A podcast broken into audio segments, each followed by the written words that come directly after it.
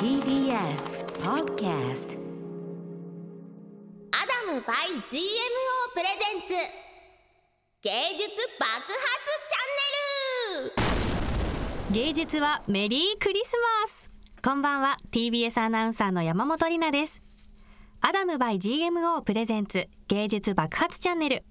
この番組はマンスリーパーソナリティを迎えその方々がやりたい番組を制作していくという自由なアトリエのような番組毎月共通の条件は一つそれは番組を通じて NFT アートの制作をしていただくことですそして12月のマンスリーパーソナリティは漫画家の滝波ゆかりさんですこれまで人とようさん、鈴木沙さんをはじめ、リスナーの方のお悩みにもお答えしてきた滝波さん。そして最終回の今回も素敵なゲストの方をお迎えしています。文学研究者であり、漫画研究者でもある富山由紀子さんをお迎えいたします。今回はどんな話とお悩みが聞けるのでしょうかそれでは今週も最後までお付き合いください。芸術は爆発だアダム by GMO プレゼンツ芸術爆発チャンネルこの番組は NFT アートならアダム by GMO の提供でお送りします爆発チャンネル。アダムバイ GMO プレゼンツ芸術爆発チャンネル。今月のパーソナリティは滝波ゆかりです、えー、12月のマンスリーパーソナリティとして第2回に人とようさんえー、第3回に鈴木沙和さんと素敵なゲストをお招きしてお送りしてきました。が、えー、私が担当する回は今回で最後となります。あっという間でした、えー、折しも本日はクリスマス。皆様いかがお過ごしでしょうか？何か美味しいもの食べたりしていますか？サンタさん来ましたか？楽しく過ごしてくれてるといいなと思います。はい、えー、さてじゃあ今回も私のリクエストでゲストお招きしております。ライターで少女漫画研究家の富山由紀子さんをお迎えしました。こんばんは。よろしくお願いします。よろしくお願いします。お久しぶりです。本当ですね。最後に会ったの2019年とかで会ってますか、うん、コロナ前のそうですね。2019年に、はい。えー、札幌でそうですそうです。行きました。会いました。富山さんは少女漫画研究家として山形県にある東北芸術工科大学の准教授もされています。はい。なので少女漫画のことも何でもきっと聞いたら答えていただけるんじゃないかと私も漫画家の一人として聞きたいことがいっぱいありますけれども、えー、そもそも少女漫画研究ってどのような研究をされているんでしょうか？私その働く女性が出てくる漫画を、一番中心的に研究してるんですね、うん。うん、労働系女子って呼んだりしてるんですけど、うん、労働系女子漫画を研究してますとかっていう言い方するんですけど、うん、そうすると当然エコダちゃんは入ってきます。あ私のデビュー作が。入りますよ。あら。ね、あの物語も、うん、まあ、なんか恋愛うまくいかない女子の話のようにももちろん読めるんだけど、うん、いろんなアルバイトをしてるじゃないですか。そうなんですよ。私のそのエコダちゃんっていうキャラクターはもう数えたらなんだ片片手両手埋まるくらいのバイトを漫画の中でしていて。そう。で、はい、結構変わったバイトもね、うん、したりしてるので仕事も恋も続かない続かないがゆえの面白さっていうのがエコダちゃんにはあると思うんですね、あれずっと同じ仕事だったり、うん、なんかずっと同じ人とすごいピュアに恋愛してたら、うん、あの面白さは生まれてこないと思うんですけれど、そうですね。ゴールに行けないからこその苦しみがあって、まあ、読者の人たちも同じような悩みを抱えていてっていう。そうなんですよね、うん、だから働くってことと恋するってことが実はその両輪になってて、うん、あの働くってことが単純に何だろう恋愛を書くための道具に過ぎないって感じじゃなくて、うん、両方こう同じぐらいのボリュームで書かれていくので、うん、あの労働系女子漫画としては結構分析しがいのある作品だと思って読んでましたね。なるほど。そうエコダちゃんは4コマ漫画なんですけれども、うん。あの月に15本くらい月間連載でネタを作らなきゃいけなくって、はい、で15本みんなに読んでもらうってなると恋愛だけでも多分退屈だし仕事だけでも退屈だし友達の話とかお姉ちゃんの話とか、うん、こう幕の内弁当的に作っているところが あってまあ、それでそういう副作用的に恋も仕事もうまくいかない。的な、うんそういうキャラクター設定になったっていうところはあるかもしれないです。なるほどね、うん15本は大変ですねさすが15本に大変でした。もう 4コマは二度とやりたくない。やりきった人ならではのねもう二度とやらんというそうですね。まあストーリーはストーリーでね今ストーリー漫画書いてるけどそっちはそっちで大変さがあるんですけど、また別の大変さがありそうですね、はい、そうなんですよ。じゃあちょっとあのアカデミックな質問もしてみたいと思うんですけれども、えー各時代における少女漫画のレゾンデートルとは 何でしょう？でかいよ。でかい質問ですね。まあ、こうどんなことが少女漫画に求められているのかっていうのは時代によって多分すごく変わってきたと思うんですけれどもはい。今ですかねあのコロナ禍を経た今女性たち、まあ、少女たちうん。女の人たちって、あの少女漫画に何を求めてどういうところをすくい上げてそれをよりどころにしたり楽しんだりしているというお考えでしょうか？そうですね、うんあの私の大好きな、うん。あの漫画の研究者に藤本ゆかり先生という、はい。まあ明治大学で教えられてますけど、うん。藤本先生というのがいて藤本先生は、はい。私の居場所はどこにあるのっていうのが、うん。少女漫画ではこう永遠にね追いかけられてるテーマだっていうふうにおっしゃっていて、うん。私それ本当にそうだと思うんですね。うん。これはどの時代でも変わらない私の居場所はどこにあるの？それは好きな人の隣かもしれないし、うん。そうじゃないかもしれない仕事場かもしれないし、あとはその居場所見つけたとしてそこにいていいのみたいないている資格あんのみたいなことをめぐる春秋が描かれたりとか、うん。基本的に少女漫画は居場所をめぐる物語だとは思うんですけど、うん。その居場所をどこに置くかっていうのが多分時代によって違ったり、うん。その大きな災害があったりとか、うん。まあ、コロナ禍みたいなものがあったりとかした時に、うん。なんか新しい居場所が見つかったりとかその居場所の描かれ方っていうんですかね、うん。それが結構解像度が上がっていくっていうことはあるのかなと思ってますね、基本的には居場所探し。でも居場所が時代によって違うっていう感じ。なるほど男の人が少女漫画を読んで結構あれ意外と面白いなっていう風になるのは、もう最近では全然珍しいことではないと思うんですけれども、そうですね。じゃあ男性におすすめのあの今少女漫画女性漫画ってはい。何かおすすめありますか、えそれはもう滝波さんが今、い連載している無痛恋愛ですよ。あありがとうございますぜひ皆さん私たちは無痛恋愛がしたい読んでいただきたいですね。おすすめポイントはちなみにそうですねあの例えば男性の読者が読むと、まあ、どういうことで女性たちが困ってんのかとかっていうのは、分かりやすいもの以外は分かんないんですよね。あそうですよね、うん。はっきり、例えば電車でお尻を触られましたみたいなのは分かる、うん。それは良くないしやめようなくそうみたいなのは多分分かるんだけど、うん。それ以外のなんか細かいうんうん。しんどいことが多分分からないので、うん分からないから助けられないし分からないから自分がどう振る舞ったらいいかも分からないっていう結構未知のうん。大陸にこう掘り出されてるような状態の男性もとても多いと思うので、うん。そこをあの滝波さんはすごく分かりやすく書いてくれてると思うから、うん。でもねあのお勉強の漫画じゃないってことだけは言っておきたいんですよね。あそうですね、うん。うん。あのちゃんとストーリー漫画としての面白さがあって、うん。どうなっちゃうの？みたいなうん引きもある中で、あでもあこういう時に女の人ってうん。違和感感じたりとか、うん。不愉快に思ったりとか困ったりとかしてんだな。ふむふむみたいな、ところまでは全然いけると思うので、うん。ぜひ、うんぜひ読んでいただきたいなと思いますね。ああ嬉しいです。富山さんから私へのあの素晴らしいクリスマスプレゼントだなって。なるほど。私サンタでしたか。よかったです。よかった富です。山サンタ。TBS ラジオアダム by GMO プレゼンツ芸術爆発チャンネル滝波ゆかりがお送りしています。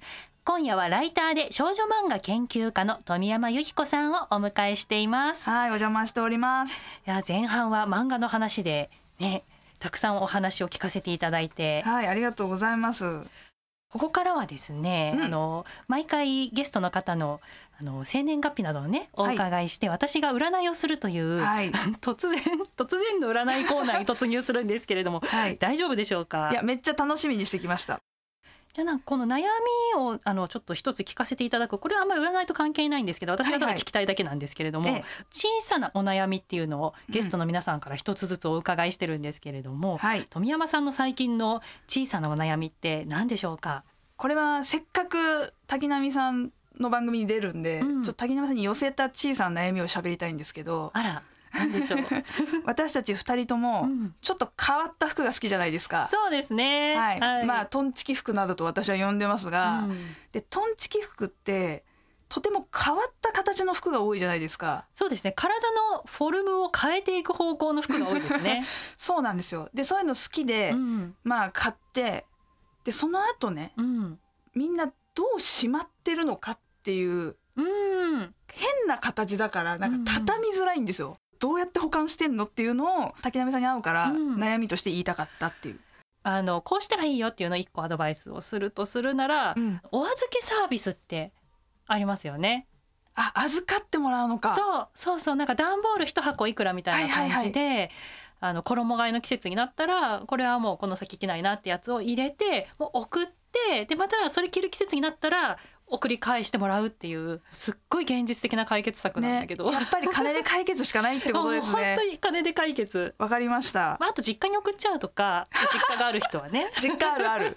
ありがとうございます。さて富山由紀子さんのホロスコープ見ていきたいと思います、お願いします。えー、1979年4月28日生まれはい。これ私とあの大体1年違いですね私80年3月なのでそっかそっか。うんはい。で富山さんは4月の後半生まれだから、うんお牛座、です。うん、星占いの時いつもお牛座のところ見てますよねそうですね。大体なんかお牛座ってこんな性格みたいなの読んだことあると思うんですけど、うん把握してますか？なんか変化を嫌うみたいのがよく出てくる。移動を、まあ、嫌うってわけじゃないけれどもこう基盤がしっかりしたところでじっくりと、はい。あの活動をすることを好む。なるほどう。ん、で富山さんの場合あの自分のプライベートの時の性格を表す月星座もはいお牛座なんですよ。なるほどう。ん、これがあの月星座と太陽星座が全然違うっていう人だと、うんあの山本アナがそうだったんですけれども、あの仕事してる時とプライベートの顔が違うみたいな。ああなるほどそういうことか。でもと富山さんは同じですね。うん変わりなし。そう仕事中も家にいる時も同じモードああそうかもしれないです。うん。そういう動かないでじっくりとっていうのんびりとみたいな、あと味わったり楽しんだりするのもじっくりやるっていう、うんそういうタイプかと思いきや、え何？実はですねあの他の惑星、えー、と火星と水星と金星はなんとお羊座にあるんですね。だからお羊座の要素もすごく強くってへえお羊座っていうのはどんな感じなんですか？ざっくり言うと思いつきで動くみたいな感じなんですよ。もうはい。だからね多分外から見る富山さんってなんかちゃんと落ち着きもあるしそんなに慌てたり急いだりとかもしていなくって、まあ、おっとりのんびりっていう風に見えやすいんだけれどもやってることは全部思いつきなんですよね。そうです。あとすごい面白いなって思ったのが、はいあのめちゃめちゃ肩書きが増える人の配置なんですよね。うわーすごい大当たりじゃないですか。こ このなんか10 10ハウスっていうところに天体があの4つ入ってるんですけれども、はい。なんか肩書きとか自分を表す時の名前っていうのがここの配置ってめちゃめちゃ増える人なんですよ。だからそれいつも困るんですよ。ななんか肩書きどうしますかって聞かれること多くて、ライターうん。と少女漫画研究者とうん。東北芸術工科大学などが みたいなどれにしますみたいな感じでいつも結局選んでいただくことも多くて、私は全部並べちゃうともう本当に散らかっていっちゃうので、うんうん。その通りですね。でもねあのこれね全然大丈夫。まだ増えますこれから。嘘。まだ増えますね。まだ行くのこれ、うん、序の口ですね。でもなんか富山さんの核になってるのは私は富山由紀子だっていう部分なんですよ。ななんで すかそれ。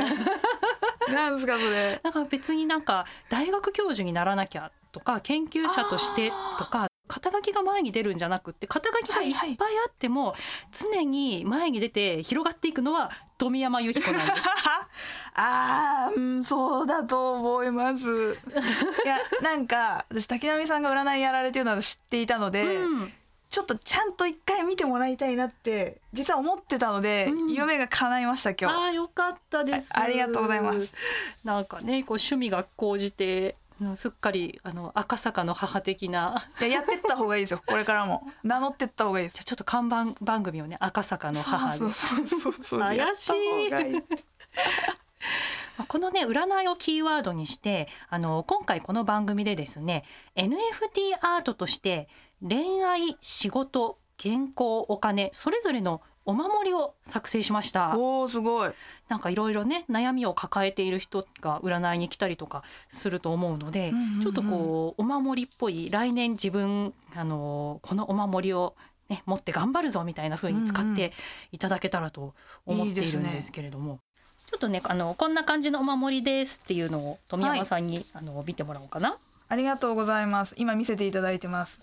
えー、かわいい。竹波さんの絵のタッチで。そうイラストであの恋愛運とか仕事運アップっていう風にこう祈願って書いてありまして、まあ、これをあの NFT アートとしてあの配布をするんですね。うんうんうん。これを所有していることでもしかしたら運がアップするかも。そうですよ、うん。何か何かのパワーが。心を込めて書いたから多分そこはね、宿ってると思う。ん、う。うん、いいですねいいですね。でこの NFT アートはあのー待ち受けとかね携帯の待ち受けとかアイコンとかにも使えるので。あ、そうなんだ、うん、いいですね。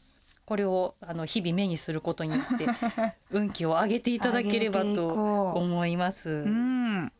いいですね。あちなみにダウンロードはあのすでに始まっています。あそうなんだ。もうはい。いつでもゲットできると、私の、えーアダムバイ GMO の私のストアがありまして、はい。そこで受け取ることができますのでチェックしてみてください。はい調べてみます、あとはあの芸術爆発チャンネルのツイッターでも詳しくあの告知しておりますのでそちらの方もチェックしてみてください。はい。あとですねあのこれに関連して私、うん。じゃあ NFT アート売っちゃおうかなと思って配布もいいけれどもちょっと売るのも楽しそうだなと思って、うん。あの作ってみたんですよ。あ新たにはい。書き下ろす。書き下ろしのすごい。あのオリジナルのですねコレクタブル NFT っていうんですけれども聞いたことあります、いやもう疎くて全然わかんないですけどなんかすごそうですね。私もねちょっと前まであの疎かったんですけど、ええ。ちょっと調べて、うん。あのアイコンみたいななんだろうこう一つ統一性のある、うん。まあ、イラストっていうのかな？うん。それをこう何種類もこうバーッと、うん。あの販売をしてあのそこから選んで購入していただいてですあごの NFT なので再販売ができるんですね。なるほど、うん。誰かが手に入れてでもそれを他の人にそうそうそう。売ることもできる。私このアイコン欲しいと思って買って、うん。あのまあ、しばらく楽しんで待ち受けとかにしたりアイコンとして使ったりして、うん。あでもなんかちょっとそろそろ他のやつが欲しいなってなった時にうん。また売りに出すことができるんですよ。はあすごいですね、でもしかしたらなんかこう価値が上がっていたらちょっと高く売れるかもしれないっていううんうん夢がね、へえ夢がある。夢がある、うん。あとねなんかどどんな人の手に渡っていくかみたいなのもちょっとなんかねね。作者としては楽しみですよね、うん。チャレンジしてますので皆様もぜひチェックしてみてください。さてここからはポッドキャスト限定のリスナーさんお悩み相談コーナーです。では富山さん、はい。えー一緒にお悩みをあの考えていきたいと思うんですけれども。はいやっていきましょう。はい。じゃあ読み上げていただいてよろしいでしょうか。はいいきますね。はい。滝波さんゲストの方こんばんは。こんばんは。24歳社会人2年目男性です、うん。TBS ラジオのポッドキャストを聞いていたらおすすめで回ってきて聞きました。ありがとうございます。姉がエコダちゃん読んでました。ありがとうございますお姉さん。さて相談なんですが僕てんてんてん。お調子者だと会社でよく言われるです。うん。特に意識しているわけでもなくどの先輩上司といても楽しくできますしうん。勉強になるなぁと思うんですけどどうも八方美人というか誰にでもいい顔している風に思われるんです。うん。うちの会社は新人を毎年取るわけでもないのでまだ自分の部署には後輩はおらずうん。2年目も終わりに近づいてきましたがずっと末っ子っぽい扱いでそれに甘えています僕はこのままみんなに笑顔を振りまくタイプの社会人やってても大丈夫でしょうか？ちっちゃい悩みですいません。ラジオネームトラファンさん。うん。ん。どうですか？これ悩むんだっていうのがうん。新鮮な驚き、ねえ、すごくいいことだと思うんですよね。やっぱ、うん。キャラクターが立ってるってことだと思いますし、うん。そのキャラがご本人に似合ってなかったら、うん。多分こんなには愛されてないはずなので、ねうん。だって世の中で愛されてなくて悩んでいる人の数ったらないです 本当にみんなそれで悩んでますよ。ねえ、私とかは逆にこんなこんな人になりたいです。うん。私結構ね怖い先生だと思われてるので、うん。あえそうなんですか？そう。富山さんは怖いってね思われてるから、でも別に怒ってないんですよ。そのうん怖いって言われてる瞬間別に怒ってないしうん。不機嫌でも何でもないんだけど、なんかね厳しい先生だと思われていて。えなんでだろう？服がトンチキだから？かもしれない、髪が金髪だから、うん、見た目が怖いんかもしれんけどみたいなことでなんかもっと学生とフレンドリーにやりたいなみたいな悩みが逆にあるので、なんかこの方みたいにある種天然でうん。のびのびとなんか可愛い末っ子でいられるって逆にどうしたらできるんですか？教えてほしい、で逆に教えてくださいっていう気がしますよね。うん、でも悩んでるんですもんね、だって特に意識してるわけでもなくうん。楽しくできる、うん。うん、あでもそっか。それで中にはあいつ八方美人だよなみたいに思う人がいるのかな、そうなんじゃないですか、うん。あいつなんかこううまくやりよんなみたいうな、ん。なんかこう社会人として会社員としての実力がないのに、うん。キャラだけでうまくやってるみたいな、やっかみだと思うんですけどこれは、うんでも時々そういう空気を感じてなんか傷ついちゃったりうん。してるのかもしれないですね。あーだからこのまま行くとっていうのも誰かに言われるのかもな。なんかお前うん。そのままでいられると思うなよみたいな、そんな人いるかな、うん。なんかこう仕事人としてうん。仕事できるところをアピっていかないとうんダメなんだっていうなんかちょっとそれ呪いめいてて嫌ですけど、うんなんかそういうこと言う人もいるのかもしれないですうんね。うんうんまあ、あとはね先輩たちが結構キリッとしてるから自分もああならなきゃいけないとか思っちゃうのかな。社風もあるかもしれないですうんね。キリッと派がかなり多いと、うんうん末っ子タイプはある意味悪目立ちをしてしまうというか、うんそういうこともあるのかもしれないですね。でもこの新人を毎年取るわけでもないから、うん、むしろラッキーというかそうですよ、うん。永遠の末っ子キャラとして、ね いいと思うけどな。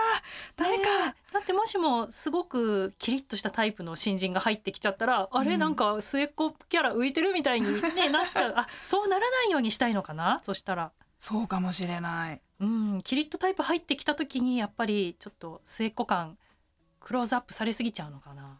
かなあ、うんなんかでもいろいろ考えてうん、ぐるぐるしちゃってるのはとってもよく伝わってきました。ねえねえじゃあちょっとねホロスコープも生年月日とかいただいたから見てみようと思いわます。ーいいやこれがね見てみたらもうほんと末っ子のホロスコープって感じで あの太陽がねあの双子座なのでコミュニケーション能力はめっちゃある。なるほど。うん、だから可愛がられるんだと思うんですよね。会話したらキャッチボールちゃんと投げ返してくるっていう。そうですよ。だってどの先輩上司といっても楽しくできるって書いてあるもん。そうそうそう、うん。これはもうあの太陽が双子座の人の特性。なるほど。うん、でなんかこうプライベートモードもあのお牛座なので、うん。なんか仕事中はあのこうテキパキ話して楽しくコミュニケーションしてくれるけど、まあ、ちょっとこう、ね、会社上がりでみんなでお酒飲んだりとかそういうプライベート感も漂う時間になると、うんなんかこうこのお酒すごく美味しいなってじっくり飲んでたりとか可愛い可愛いじゃないですか。キュンじゃない？キュンそうお牛座の月はそういうなんかマイペースさがやっうん。ぱこう末っ子っぽい。うん、ううんん、そうですね、そうですね。もう持って生まれたものじゃないですか。じゃあ。ねえ本当にそうで他のなんか火星とか水星とかもお牛座に入っているから、う。うんん、何かとそういうマイペースさがあのちらっと見えるところがあってそこが可愛がりがいがあるんだと思確かに。うんじゃあこれなんか無理やりね、うん直そうとか変えようとかしない方がう。うんいいんじゃないですか？無理だと思う。無理ですって、トラファンさん。でもその双子座のねコミュニケーション能力っていうのはこれはなんか高めていくというかうん。なんだろうそれ自体が末っ子っぽいっていうわけではないので、うんうんなんかそうやって打てば響くようなコミュニケーションができるっていうところはどんどん成熟させていくことができるんじゃないのかなって。思うんですよね。じゃあそこをうん。もうちょっと磨くと、うん。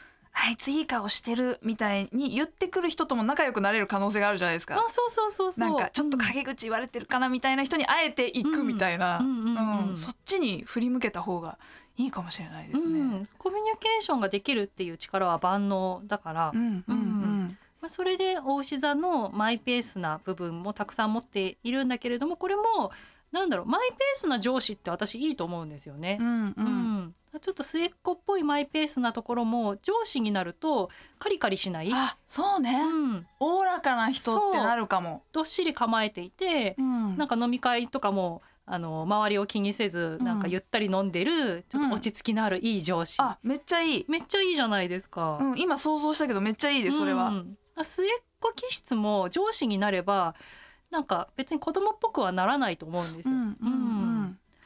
え全然今下が入ってきてないからあのそれは末っ子気質で全然いいんだけど入ってきたら、なんかそのまま 普通に上にねうんスライドされて、性格そのままうん。スライドしていくと。そうそうそうそう。コミュニケーションがちゃんとできてでもマイペースで落ち着きのあるっていういい上司になれちゃうんじゃないかな。うん。じゃあここ数数年のお悩みですね。なんかうん。下が入ってきたりすると意外とうんうんうん。俺このままでもいいかもみたいに思える日も来るかも。あとはねもう入ってきてしまえばあれ意外と悩むことなかったなって、ううんん、なると思います。ううん。んいやでもなんかこの若い悩みってすごいいいですね。いいですね若いリスナーさんのお悩みでお酒飲めちゃうみたいな。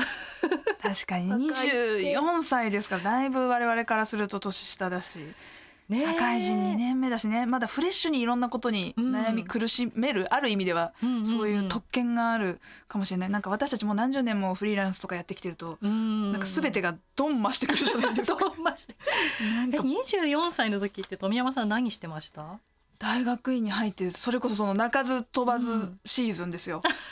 その論文書こうが発表しようがなんか歯応えねえなみたいなうん。コメントばっかり返ってきてうんうんうん。来たくて来た大学院だったけどダメだったかなって思ってた時ですかね。まあやっぱりもがく時期なのかもしれない。うん。そうかもしれない。これが一生続くってことはないってことは言えるかも、うん。年上の立場からすると。状況がね自分が悩んでる間にも変わってくるし。そうなんですよねうん、それはあるかも。ね。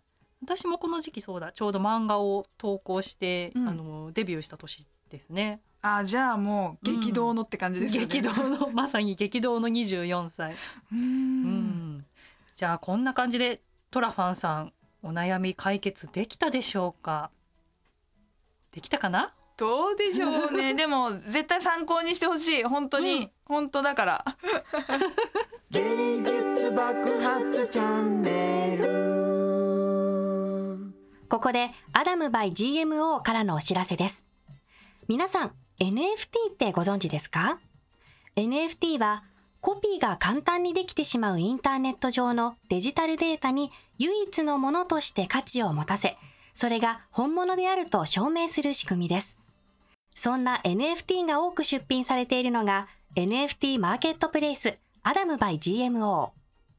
アダム by GMO は NFT 出品購入のためのウェブサイトです。デジタルアートやトレーディングカード、人気漫画家による書き下ろしイラストなど様々な NFT が出品されています。あの有名クリエイターの作品や掘り出し物の一品まで、あなたの欲しい NFT がきっと見つかる。オンリーワンのデジタルアートが探せる、買える。NFT マーケットプレイスアダム by GMO。詳しくは、アダムスペース GMO で検索してみてください。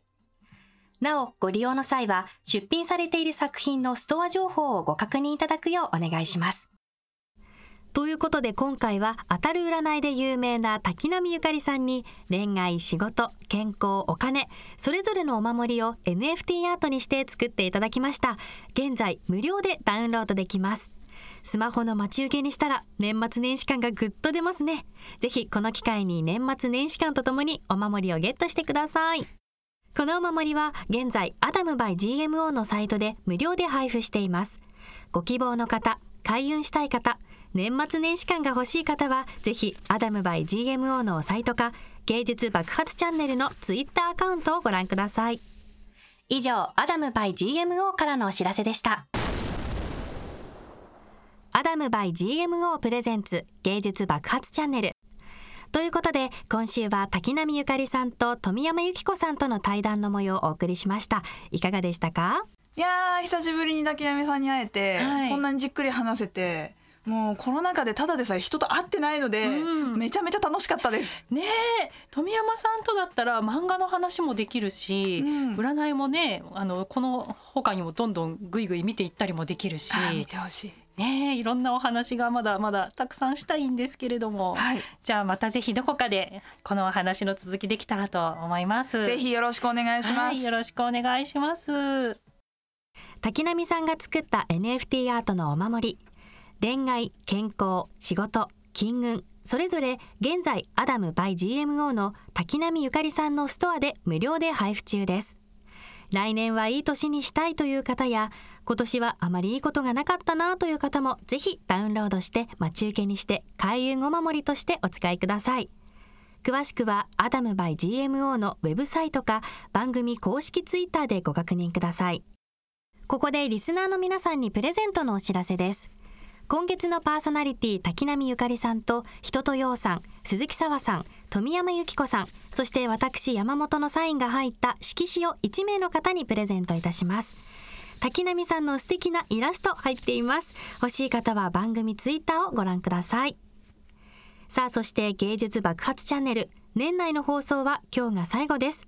1ヶ月間滝波ゆかりさんありがとうございました。ありがとうございました。楽しかったですね。はい、もう今年最後の素晴らしい思い出になりました。ありがとうございました。新年は1月1日の放送になります。マンスリーパーソナリティは漫画家の犬犬さんです。お楽しみに。TBS ラジオアダムバイ GMO プレゼンツ芸術爆発チャンネル。ここまでのお相手は TBS アナウンサー山本里奈と滝波ゆかり、そしてスペシャルゲスト。富山由紀子でした。良いお年をアダムバイ GMO プレゼンツ芸術爆発チャンネルこの番組は NFT アートならアダムバイ GMO の提供でお送りしました。